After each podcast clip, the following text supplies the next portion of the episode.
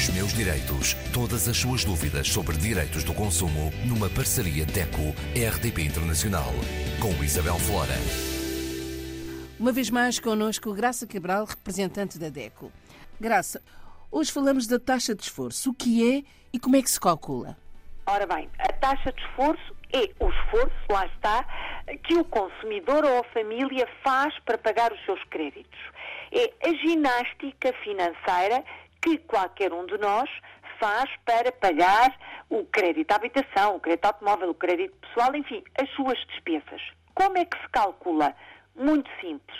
Basta dividir o valor total das prestações que o consumidor ou a família tem de pagar pelo rendimento líquido também do consumidor ou da família e multiplicar esse valor por 100. Portanto, dividir as despesas pelo rendimento líquido, atenção, e o resultado é depois multiplicado por 100%, portanto a taxa de esforço é indicada em percentagem. Quanto mais baixa for a taxa de esforço, melhor. Esta é a taxa ideal, a mais baixa, porque significa que a resistência financeira daquele consumidor às despesas é boa.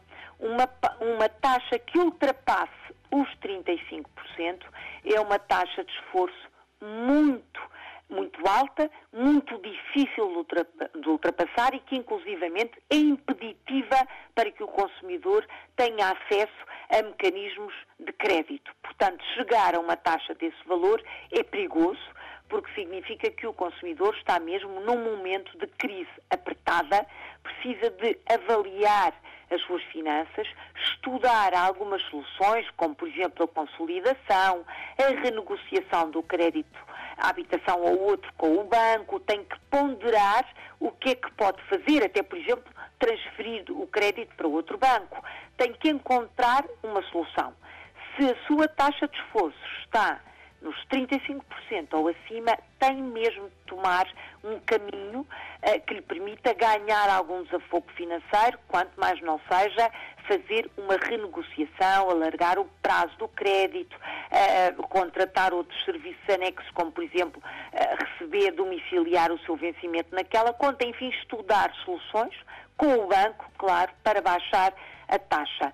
Se a taxa de esforço estiver pequena, portanto estiver uh, bem abaixo dos 35%, significa que aquela família, aquele consumidor está preparado para, inclusivamente, enfrentar situações imprevisíveis, uh, desemprego, doença, divórcio, enfim, os gastos inesperados, até sei lá, uma, uma avaria grande do automóvel, dos eletrodomésticos, está perfeitamente coberta. Por isso, se nos está a ouvir, uh, lançamos este desafio, faça faça esta operação matemática com a ajuda, enfim, da calculadora, dividir tudo o que paga de créditos, de despesas, pelo seu rendimento líquido, multiplicar por 100%. Este é o primeiro passo para o consumidor que atravessa uma crise encontrar uma solução para essa mesma crise.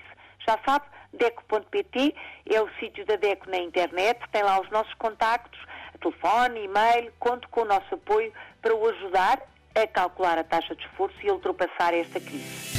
Os meus direitos. Todas as suas dúvidas sobre direitos do consumo numa parceria DECO-RDP Internacional. Com Isabel Flora.